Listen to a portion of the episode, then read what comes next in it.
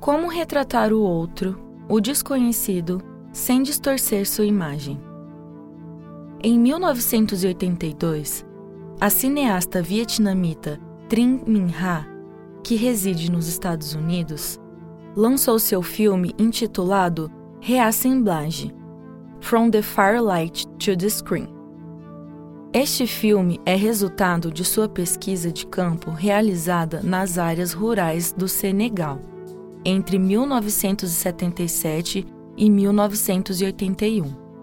A obra tem um caráter autorreflexivo e leva em consideração tanto a forma como representamos o passado histórico quanto aquilo que está sendo retratado.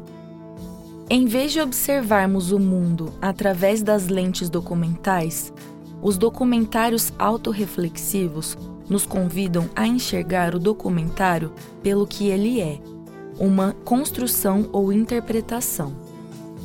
Dessa maneira, o trabalho propõe uma dupla ruptura em relação ao estilo documental etnográfico convencional.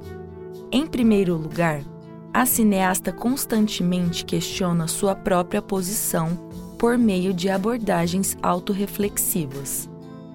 Em segundo lugar, reconhece-se a impossibilidade de se estabelecer um discurso imparcial na relação com outras culturas e povos.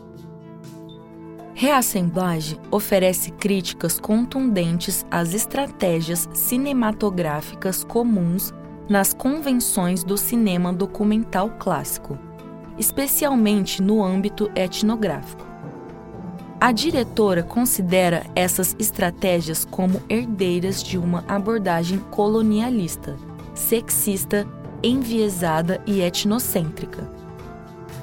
O filme tem duração de 40 minutos e é composto por imagens e sons cotidianos capturados em aldeias rurais do Senegal, com pouca estrutura. As casas são de palha e há criação de alguns animais.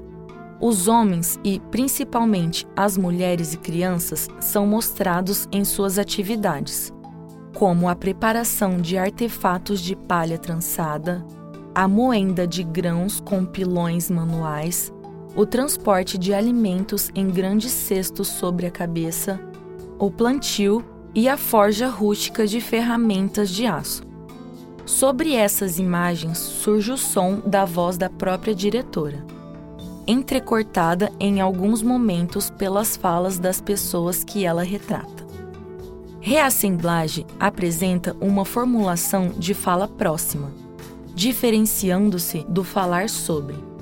Ao filmar o cotidiano de uma zona rural no Senegal, a voz em off da diretora se volta à própria prática cinematográfica e busca desmantelar a exotização, comum às epistemologias coloniais.